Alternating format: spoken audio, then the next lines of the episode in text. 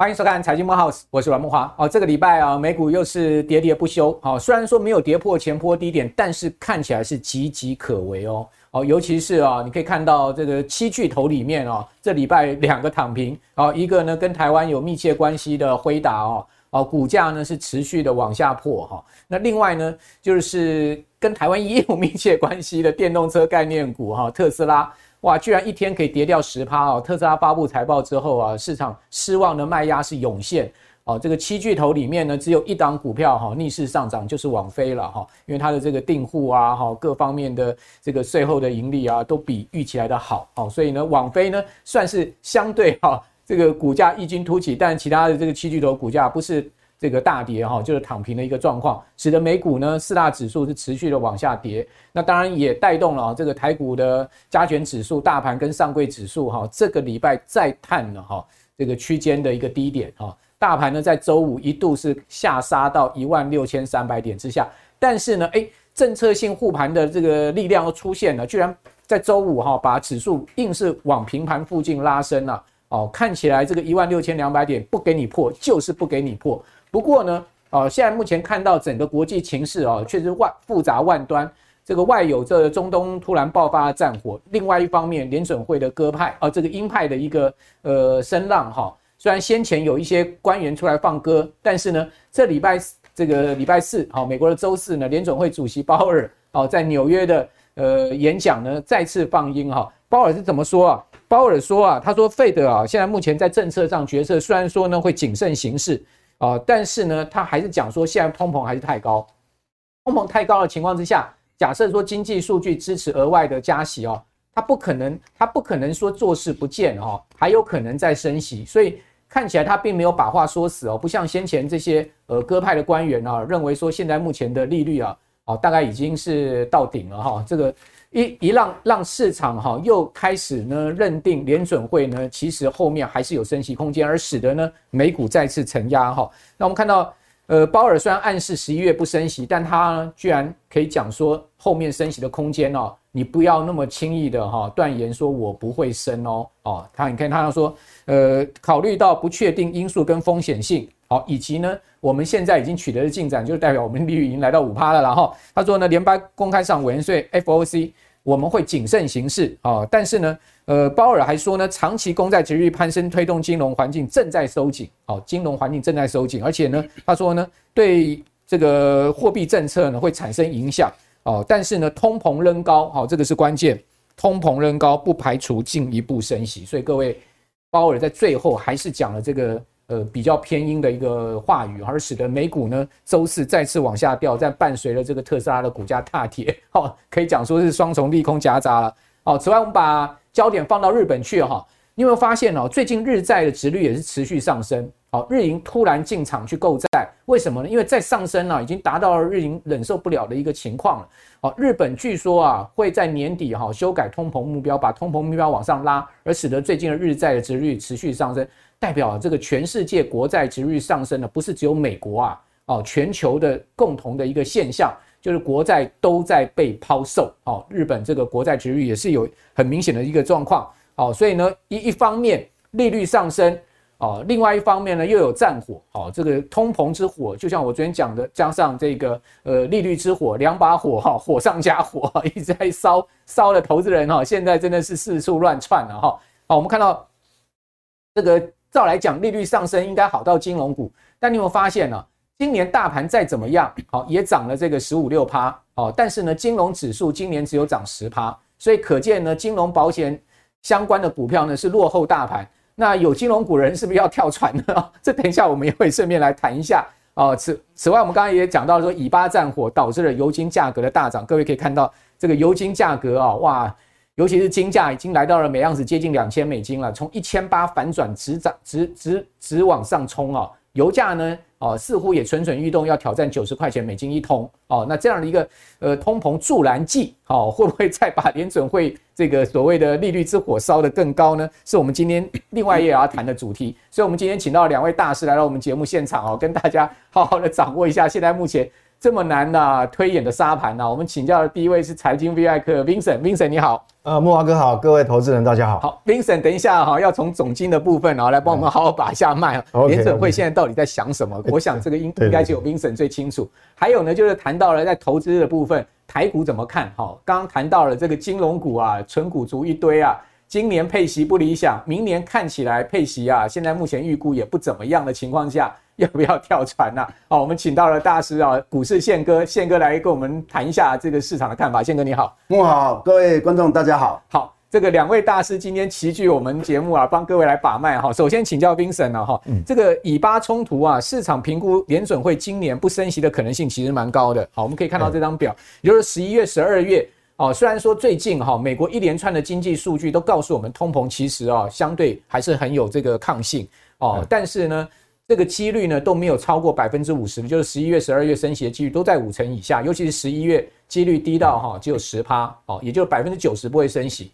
可是明年就很难讲哦，现在已经有市场预估，明年一月升息的几率已经高达四成哦。这个地方 我就要先请教你了，就是说以巴战火真的有这么严重吗？哈，现在市场真的对？以色列跟巴勒斯坦这场这个两边的冲突啊，会演成中东的第六次战争吗？因为过去以色列跟阿拉伯国家打过五次大战嘛，对，会不会变成第六次大战？其实它的影响性到底大不大？其实我们看全球哈，西方几个重要国家哈，尤其是这个联合国五常国家，他们的这些高官啊，他的动作你就可以感觉到。你看拜登的这一任内哈，他有哪一件事情是这一次这么紧张？那个。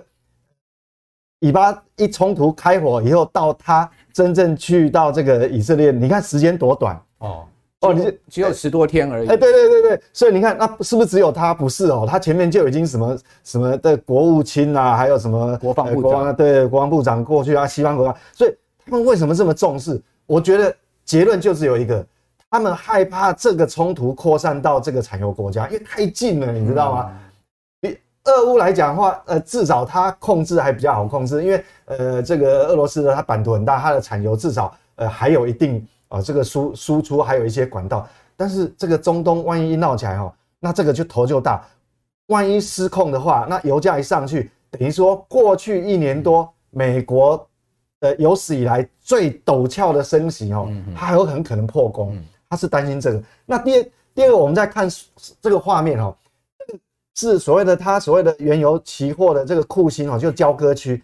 你看它的库存哈，各位看这个画面，它的库存它是降到二零一四以来，二零一四年以来的最最低的水位。那你说，所以这个东西其实你只要有一点战火，只要去触及到这些产油国家的话，其实哈，整个全球的这个这个通膨压力会会很会很紧张。所以库欣的原油库存是。持续在下降哦，对，它是已经二零一四到现在已经将近十年最低。那当然美国就很紧张嘛，所以 库存越来越少啊。对对对，而且这个只是库欣。其实我我跟莫华哥讲哦，如果另外一个角度来看，我们谈它去年为了打压这个通膨，它不是战略呃美国的石油战略库存已经释放到很多。也是在相对低档区的，他也要补啊，对，他要回补，那你总不能油价在高档的时候让他补，对对，所以这个对美国不利嘛，所以他们很紧张。所以你说以巴战争，呃，对这个全全世界影响大不大？当然大，所以他就是为了这个，等于说以色列打到了美国的命根子了，就对了。对对对，他他他虽然还是口，他还是支持以色列，对，但是他心里面他是希望他节制，就不要扩大。结论是这个地方，对对对，好，所以以巴战火看起来。呃，如果爆发到整个中东国家的话，那这个问题就很大了，对不对？当然，当然，这个伊朗啦，哈，当当然，先前就大家担心什么叙利亚或者是说黎巴嫩也参战嘛。对对。那当然，叙利亚、黎巴嫩后面其实老大哥是伊朗，伊朗后面老大哥是俄罗斯。对，那这个都是全部挂在一起，都是跟产油有关系。所以为什么他他要这个解除那个什么什么这个中南美的那那些制裁，希望能够。抵消一些油价的压力嘛，哈，所以所以当然当然就是好。那所以联准会的官员正好就在这个时间点上，这个 timing 上面也太凑巧，嗯，集体出来放歌哦，什么哈克啦、博斯提克啦，哦，一连串出来放歌，是不是也是跟这个呃以巴战火，好，跟油价的大涨有关系呢？呃，我认为它是会有一些关联，但是它现在面临有一个压力哈，我们讲说有几个大压力，因为我们讲通膨最怕就是那个预期心理。好，那各位看哈，这这个才一周前公布了这个数据哈，这个叫通膨预期，密西根大学通通膨预期跳得很高，本来降下去大家都很开心的，想说啊，我我讲木华哥刚刚那个图嘛，就是我们升息的几率其实都都呃还还在低档，并没有跳很高嘛。但是现在最新的数据看起来，各位有没有看到这两条数？呃，一个呃上面的这条曲线是一年期的预期通膨，它往上勾还勾得蛮陡的。那下面那一条是五年期的预期通，全部都往上勾。那你说？这个 FED 要不要担心？而且这个调查是在以巴爆发战火之前。对，所以这样来讲的话，等于市场存在一个压力，就是说，呃，FED 现在也一个头两个大，对，就是它它如果不升息，好像这个通膨的预期心理又上来了。嗯。但是它如果升息呢？现在的十年期公债殖利率已经已呃去呃昨天收盘已经来到四点九九了。那那如果它再再升息的话，那他也担心这个对整个它软着陆的这个。这个目标哦，那可能就不容易达到，所以这个我们等一下后面会提到，就对每个层面的影响，不管是政府、家庭、消费者，那影响都很巨大。对，好，那我们可以看到这张表上告诉大家，其实呢，联准会现在目前整体了哈，联准会的决策官员，因为联准会这个 FOMC 里面呢哈有十八个这个票委哈，就有投票权的官员，大家可以看到他们整体其实现在目前是趋向偏鸽的啦哈，这也是事实。哦，这个可能跟现在目前我们。大家一直在讲的这个期限溢价上升是有关系哦。期限溢价是什么？期限溢价基本上讲的就是所谓的持有长债的一种补偿啊。哦，因为你持有长期美国国债，好，你这个风险比较高，所以我一定会要求一种 premium，好，就是风险溢溢酬，哦，或者说讲风险贴水，是类似这样的意思。那过去期限溢价都在零以下哦，代表说其实我持有美债哦。我不期我我不祈求有这种风险贴水的原因是什么呢？因为美债价格会上涨嘛，所以持有美债利大于弊嘛。现在因为价格在跌，弊大于利，所以大家就要求期限溢价，对对对，期限溢价在上升，好，搞到这个呃联准会的官员也出来放歌，就是因为他们当然不希望说大家对美债没有信心，因为期限溢价越高，等同就对美债的信心越薄弱哈，所以我觉得这也是一个因素。刚刚谈到黎巴战火也是一个因素，这边就要请教 Vincent，就是说那这个对。利率高对美国的消费者、对银行会不会造成很大的负面影响？哈，我们看到最近哈第三季财报哈，美国的银行业其实是开红盘的哈，呃，包括这个小摩、摩根大通哈，包括花旗银行，包括美国银行哦，他们富国银行公布出来的呃净利息差收入啊，都是超出预期的，所以导致他们的这个股价先前疲弱都转涨，哦，唯独一一家大跌是大摩了，大摩。因为理财收入不理想，所以呢，股价大跌哈。好，那在这个情况下，我们看到其实美国金融业似乎没那么差，对不对？大家之前担心说金融股会出问题，银行业会出问题，是不是这个风险的这个呃过滤了呢？有一点过滤了呢？好，那我我来讲哈，这个 FED 现在头很大哈。我们刚刚讲说，它是不是真的就呃可以说不升息？其实有几个数据哈，我用呃三十秒钟哈让大家。放在心上。OK，第一个字卡，各位看到哈，这个是非农就业数据。嗯，那非农就业呃非农就业数据哈，各位可以看，其实哈它是优于预期，而且不是优于一点点，是优于非常多。那不止优于预期呢，第二个第二件事情，它公布出来是优于预期，它连前一个月、前两个月全部人数哦，我们画面上这个圈起来这个，他都上修。嗯，当然我觉得他有一点不讲武德啦，好像有一点是。这个这个篡改数据，但是事实上你，你你觉得说他有他完全就没有升息压力吗？没有啊，呃，不见得是这样，所以现在还是要步步为营。好，那我现在来回答木华哥说，那现在即便哈，即便他接下来两个月都不升息，但是你绝对不能掉以轻心哦，因为事实上公债殖利率上涨，它等同升息一到两码的效果。这个流整个全球不是只有台湾，全球的流动性还是有紧缩的效果，形同其实等于你也升息，就意思就是说，即便 FED 它不升息，它可能维持它它它也会刚前面的数据就足以让它没有后顾之忧，我可以把这个利率维持的高档时间再把它延长。那这为什么后这为什么后果？我们第一个不同角度哈，第一个我们来看到这个是美国的财政部，那。美国财政部的这个联邦政府的利息支出哦，有没有看到这个蓝色？这个后面就不敢再画下去了，它是很陡峭的速度在再往上拉升，因为它每一季都有到期的债券，那你要重新发行新的这个财政部要这个发行新的公债，那你知道重新发行新的公债它利率有多高吗？所以它财政利率利息是不是这样飙上去？现在有四趴五趴的利息啊。对，所以各位看这个是对政府层面影响好一兆哎、欸。对，没有错，一年单利息支出一兆，美国的财政收入一年四四四点五兆，连国防预算都没那么多。对，所以你要知道这个是很可怕。好，那第二个层面影响，我们来看哈，这怎么影响呢？这个是对银行端哦，这个等一下跟我们宪哥等一下讲，这其实不止台湾啦，影响全世界都一样。这个叫什么？这是只有美国，美国银行端持有公债，它潜藏的损失有多大？红色的那个部分呢？那叫。那有点掏假波了哈，就开扇门，我们把它列为所谓的长期持有。那你大的金融机构，当然它有那个底气可以。那另外蓝色的部分是什么？叫做被公出售。那这个是要列在损益表的哦。好，红色的是列在你净值呃下降就可以了。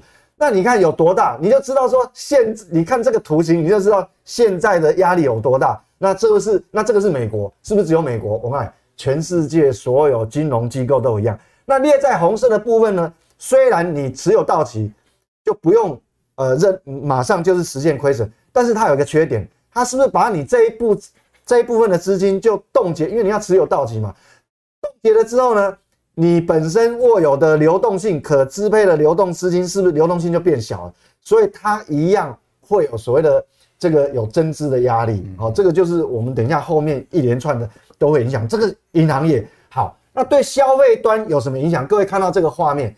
这个叫商业银行，哎，这个信用卡利率的这个飙升的概况，各位，那我就不用讲了。你看这个，我这个时间轴是从多久以来现在创新高了？那这怎么办？你说它不会干扰到美国的消费吗？哦，所以我们刚从政府部门，从呃金融机构讲到消费端，好，那这个是家庭部门，美国的任何一个家庭现在面临的这个这个叫住房成呃住房成本，好，它的。家庭年收入中位数的七点四倍，这个是历史新高。好，所以这个种种的都都是压力。那我们刚哦漏讲了一个企业，这叫企业端，这对企业端的影响。各位看哈，深蓝呃就是蓝色的这个部分，深颜色的这个部分，这是因为到前三季，那我们不能比过去是全年的，那呃呃不不讲武德不公平嘛。我们把过去这些所谓的前三季的申请破产的这个数目哦。那你就看，除了新冠病毒爆发那一点，那比较特殊不算。那现在已经前累积前三季的这个这个破申请破产的数目，已经已经是从二零一一年以来的最高了。嗯，好，那这个那你就知道说这个企业的压力，这确实是存在嘛，高利率。那截至我我昨天为止，我们再 review 一下，这个就所有的影响罪魁祸首是谁？都是 J 啦，就是就是他，就是他害的嘛。你看哦，美国十年期公债是这样子下跌的哦。当然，我们在录这个节目的当下是有小幅反弹，但是那个小幅反弹没办法扭转这个趋势啊。所以你看，这个是所有金融商品的定锚。所以为什么这么重要？所有牵一发动全身，影响到全世界，就是这个公债。所以我们必须看到哈，这个公债要一段时间已经稳下来，那它的影响力才会所谓的呃开始我们。哦，说，诶、怎么应对啦，或是降低，才有这个机会。对、嗯，所以一切关键还就在美国联准会的利率政策，没有错，没有错。好，叫公债殖利率不稳的话，那这个基本对，现在十年期公债殖利率已经到四点九九了，那三十年已经超过五五点一一了，那这个是呃蛮可怕的一件事情。更何况还有人，这个华尔街放风声说，这个 十年期公债殖利率有可能会到六趴，那就是灾难。我 我也不知道怎么讲，那就是灾难，因为。你把把所所有所有的呃这个这个全世界包括呃金融机构包括央行都拖下水哦。你看中国大陆，它最近为了护护盘人民币，它是硬着头皮要抛售这个美国公债，所以说美国公债压力为什么这么大？那是不是只有中国央呃中国的央行抛售，全亚洲央行都要都有护稳定汇率的这个压力嘛？那当然就是抛售公债那。抛售公债其实央行也会亏损的，好，所以所以我讲说公债值公债的价格啊，这个值利率确实是牵一发动全身。那投资人现在有个问题，就今年初以来，很多投资人我知道很多投资人都投投入这个所谓美国公债 ETF，对，那这个这个很多都套牢。那我觉得投资人现在要抓一个要点，我很短的时很简短时间讲，因为投资人有呃有少少料到，就是说你是一笔闲钱没有错，但是你这个闲钱可能你一年之内不会用到，你的闲钱有多多闲呢？是闲一年，还是说你很有把握三年不会用到，还是五年之内不会用到？还是我就是铁了心，我这笔存钱就是呃子传孙孙传子，二十年以上不会用到。它使用的工具当然不一样啊。那那你想想看哦，所以这就债券跟定存利率不一样。我们讲说，如果说你只是一年以内不会用到，你就要用这种工具嘛。对，这叫画面上知道国库券。国库券，这就就我们是货币市场基金，这个是群益一年期以下的。那你如果有兴趣，你打它 K 线图出来看，它就是多头排列。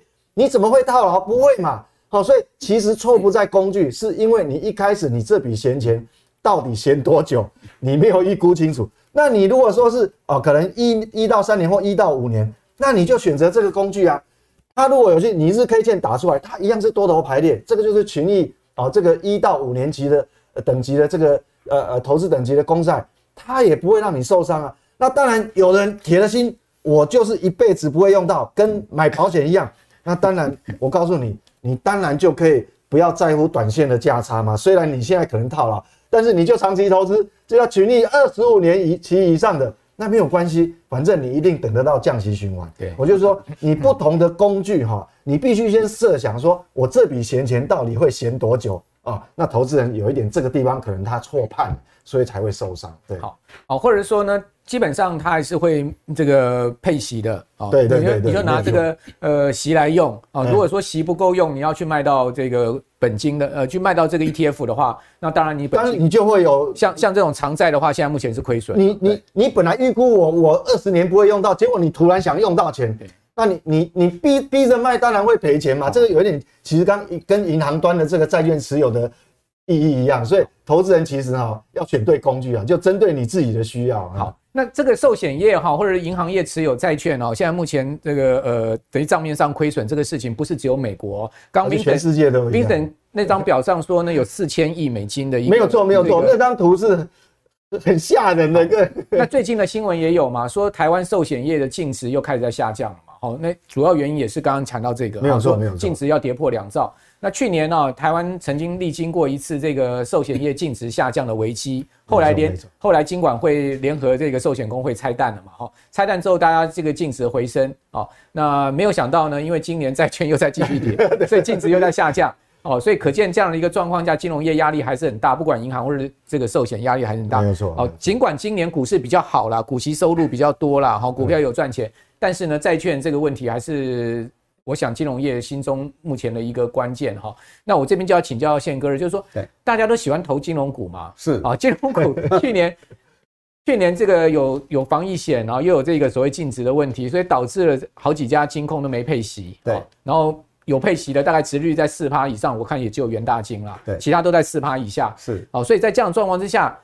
持有金融股的人到底长线上我们该怎么去思考？现在目前全世界的这个环境哈，金融环境似乎跟过去二十年是不太一样嘞。对，当然不一样，都是利率惹的祸啊。我想很多我们的一些长辈，他们过去来讲，纯股族大部分都是选择金融股，因为那时候的概念就是金融股是不会倒的。哦，我们以前都认为说金融股铁饭碗，铁饭碗。那但是呢，现在来讲已经改变了。那我想我这边有一个表给大家看一下，就是金融股跟所有大盘的它在过去一年它的一个表现。那我们来看哦，在金融指数来讲哦，它过去一年平均的话涨了，呃，加起来是涨了十五点七八。那整个大盘来讲，加权指数涨了二十九点四九。那如果从股利的角度来讲，金融股的配股平均，刚刚木华讲的最高有一个是呃四点多，大部分都两两趴多，甚至还有三家的监控是没有配股的。那加起来是二点四。那我们整个大盘来讲哦，就是整个指数来讲是四点四四八，也差不多一半左右。所以这个时候是不是应该跳船啊？我想很多人心里面有这样的一个疑虑。我想在过去我常常在讲哦，这悲观的人一直在埋怨风向，乐观的人一直在等待风向。唯有积极细心的人不断的调整风帆，有风你才出航，有雨你才下网。那既然这边现在无风无雨，那你还停在那边干嘛？所以我觉得跳船。船是应该的哈。OK，那除了跳船以外，那大家一定会想说，那跳船要跳到哪边去？对呀、啊，要买什么？对对对。那其实在国内的 ETF 里面呢、喔，在我们现在从一点零 ETF 的一点零、二点零、三点零、四点零，那我想一点零就是两千二零零三年的零零五零，这全世界全全台湾人都知道，那时候的唯一一档。那后来呢，就有零零五六，零零五六是所谓的 ETF 的二点零，就高股息。那很多的退休族跟小资族，那时候就全部就是高股息，因为高股息第一个，呃，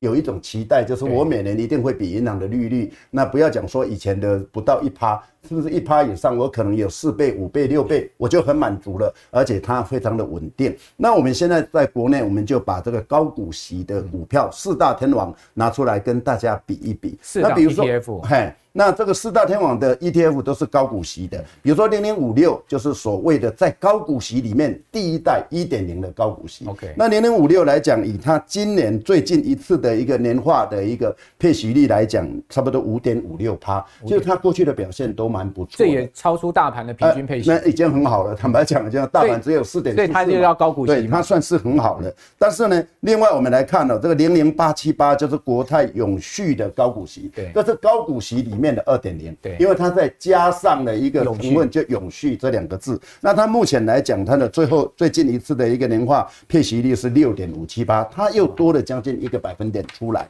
那我们再看零零九一九。那零零九一九呢？勤益精选高股息，它是三点零的高股息。为什么呢？因为它在选股方面，等一下我们在这边会来跟各位报告什么叫做三点零的一个高股息。那零零九二九也是三点零的高股息，它加上了科技啊，这个呃这个。呃，整个成分股里面，主要是投资电子股。对对对，就是电子股比较大。那我们回到这个零零五六，因为在所谓的股息，我们知道所有上市上柜公司一年的配股配息只有一次，对对不对？那一次为什么你能够分成呃，不管是一四七九 还是这个三三六九十二，为什么能够分成四次？我想这个是有一个贴心的设计在里面。第一次，第一个就是说，一般来讲，你如果股息的收入超过两万块，那你就要扣健保。补充保费不少啊，这是第一个。第二个，你如果说一年来讲，你说你能够配到两块钱，那很可能你的填息的时间会拉得很长。这一定。那填息拉得很长，有一些人心里面就每天看那个看了就不舒服。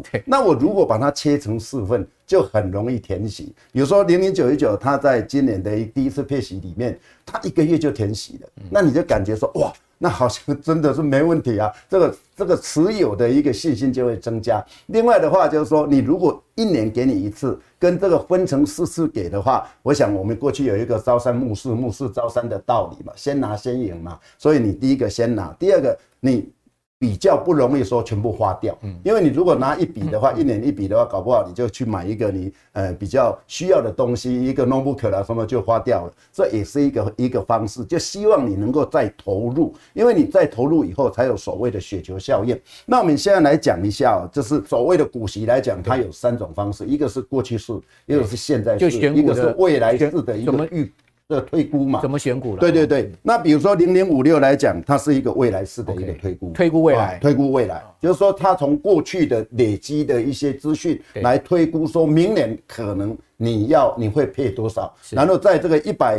一百五十档台股五十跟中型一百里面，然后去去推出来。以前是三十档，现在是增加到五十档。对。那另外零零八七八来讲，它是用过去，也是用过去式的去推估的，它是用过去去推估的。那另外呢，在零零九一九，它就两种，一个是用什么？一个是用未来式推估，然后一个是用现在式推估。所以它的准确度比较比较，它的准确度会比较高。所以你看，它叫做精选。它这个精选的意思就是说，没关系，你们一年只有推估一次，那我一年我就多一次来推估。那这样的话，我的准确度会不会比较高？当然会比较高嘛。哦，那像零零九二九来讲，它是用现代式推高的推估，所以它的准确度也就是只有一个嘛，它就没有所谓的一个多一道的一个手续。那另外，其实在零零九一九跟零零九二九，它有一个比较特殊的地方，它完全排除金融股。就是说，我们现在既然知道金融股不是很好，那干脆我暂时，我这个时候我就排除掉啊。对，我干嘛一定是要加入金融股？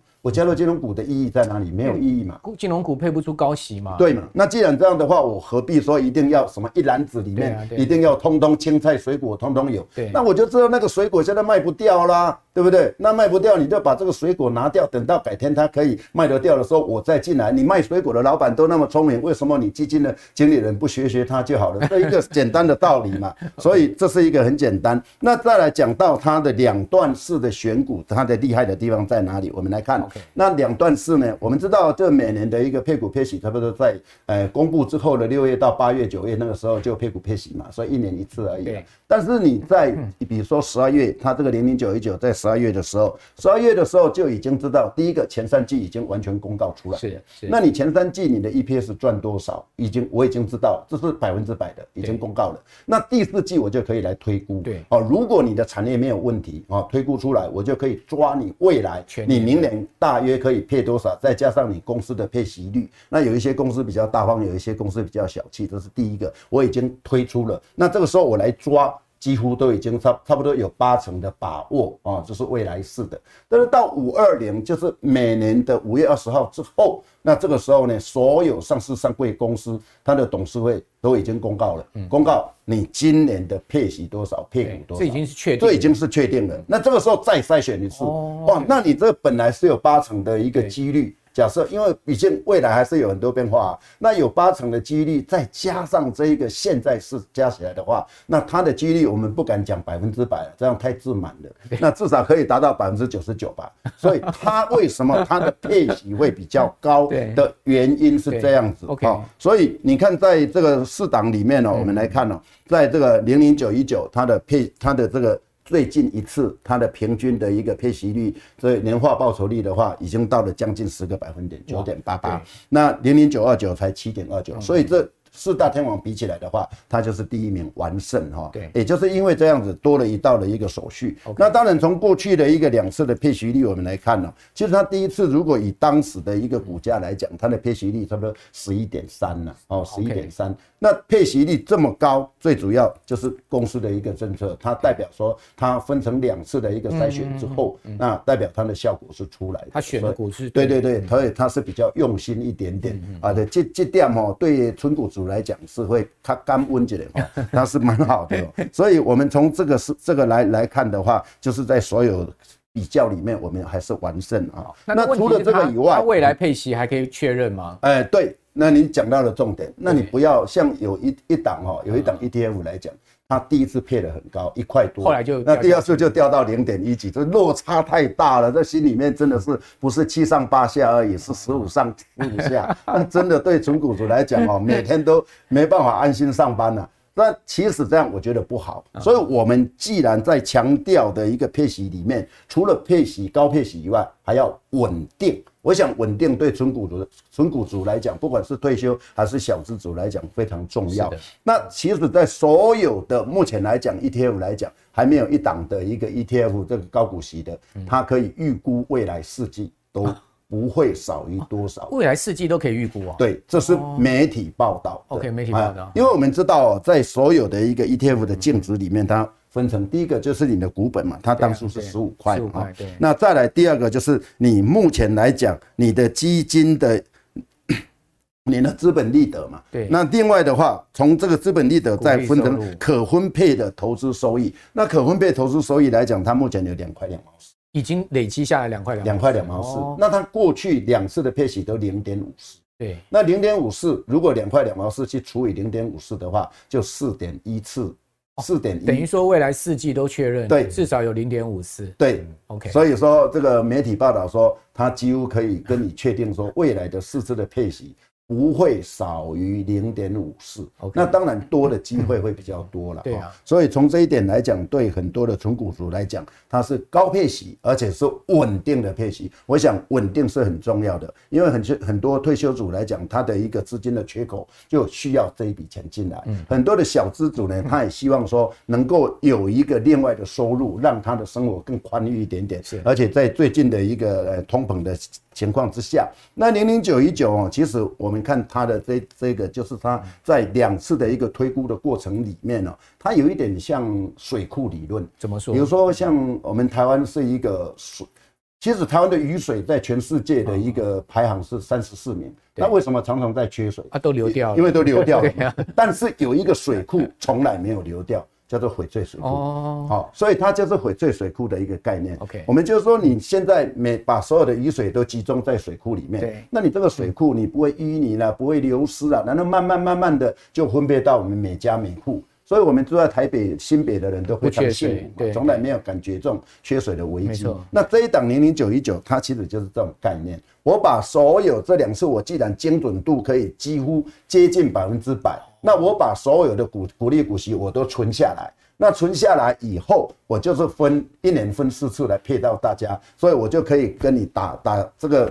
打包票，说未来四第四季我可以配多少。哎、欸，真的是像这样的一个 ETF 来讲，高股息来讲，在目前来讲应该是绝无仅有哈。嗯、那我们如果从这一档的一个 ETF 来讲，它是去年二零二二年的十月，去年的十月呃二十号它正式的一个上市嘛，对，然后在第一次配息配了零点五四。那配零点五四，我们就可以看得到，其实它一个月就填息的。对，那它的资本利得哦，三十七趴，是资本利得三十七趴，非常非常的高。另外，如果用当时的一个零点五四来讲哦，它的那个它的一个年化报酬率是十一点三，是。那以目前两两次的配息加起来的话，也差不多将近十趴。对，所以如果当初十五块买的人，他一年里面。哇，不得了了！它的报酬率是四十四点四四趴，哦，非常的高，比很多人投资自己买股票高很多啊。对，那你想想看哦，你今天花一点点小小的一个管理费，你等于请了一个团团队帮你做一篮子的一个股票的筛选，然后每年配息给你，能够四十几趴，我跟你这已经打败这个巴菲特了。巴菲特坡坡下平均才十九点八，就已经已经全世界第一名了。所以像这样的话，我是觉得说很多的小资男女哦。我可以这个很勇敢的介绍。那要怎么怎么买呢？它有没有便宜价呢？有没有便宜价可以切入呢？其实像价格涨越多的话，它的净值越高的话，它的股息值率就会相对变变少嘛。对对对对。所以目前来看，因为我们知道 ETF 最主要是看这个净值嘛。那你也不要去看什么 K 线图了，K 线图其实是骗人的。它怎么会有 K 线图？它是镜子的，它是镜子的连线，怎么会有 K 线图？对，我觉得镜子里面它要分成一个溢价跟折价。对，那如果溢价的时候你就不要追哦。那如果折价的话，你就尽量买。了解啊，这第一个。第二个就是除息的时候，除息不是有一个除息缺口吗？对，你要有填息才有用嘛。对哦，除完息去买。对，除完息去买。那你本来可以买。比如说，你可能可以买一百个单位，那你除息后，你可能可以买一百零五个单位。了解。那你不要小看这多了五个单位哦，你这样每次的一个累积、累积、累积、累积到后来的话，你的单位就越大，那你未来的配息越大，它的滚雪球就效滚雪球的效应就出来了。就巴菲特讲的，就是说你在滚雪球效应里面，第一个你先找到湿的雪，第二个你找到长的坡。当湿的血跟长的坡这两个配合在一起，慢慢滚，慢慢滚，雪球就越滚越大。那我们来看哦，这一档哦，比如说它未来来讲，它还可以配二点一六，好，OK，二点一六就五零点五四的四次，这几乎已经是保证了。嗯，那这样的话，它的年化报酬率以我们今天这个录影的时候来讲，差不多十趴，有十趴，十趴。那另外的话就是看它选股的功力，也就是说你的资本利得，我们看它过去一年是三十七趴嘛，那希望未来。嗯，卖工三十七趴啦，你说平均都二十五趴就好了。那如果平均每年都有二十二十几趴的话，再加上你的年化报酬率的十趴，就三十几趴呢。三十几趴人工资呢啦，反正你一些小资男女，你在上班的时候，好好的在你的专业上努力，不要让老板知道你在买股票。但是你用这种定期定额的方式来买也好，还是说你呃一季一季你有一笔新的资金进来来买也好，还是说你年终奖金不要花哦。所以我常常讲说，年轻人如果男生的话晚十年买车，女生晚十年买包包，把那些钱存起来，然后去买高股息的 ETF，经过十年以后，你会发现你多了一个小小的套房。嗯，好，这个包包换套房哈，汽车换套房 太划算了哈。那如果说你这个十年前去买包包，这个买汽车的话，你可能到十年后都已经变成这个这个呃报废厂里面的东西了哈。好，那这个宪哥今天给了大家一条爱之船哈，这个跳船成功，好，那大家可以去关注哈。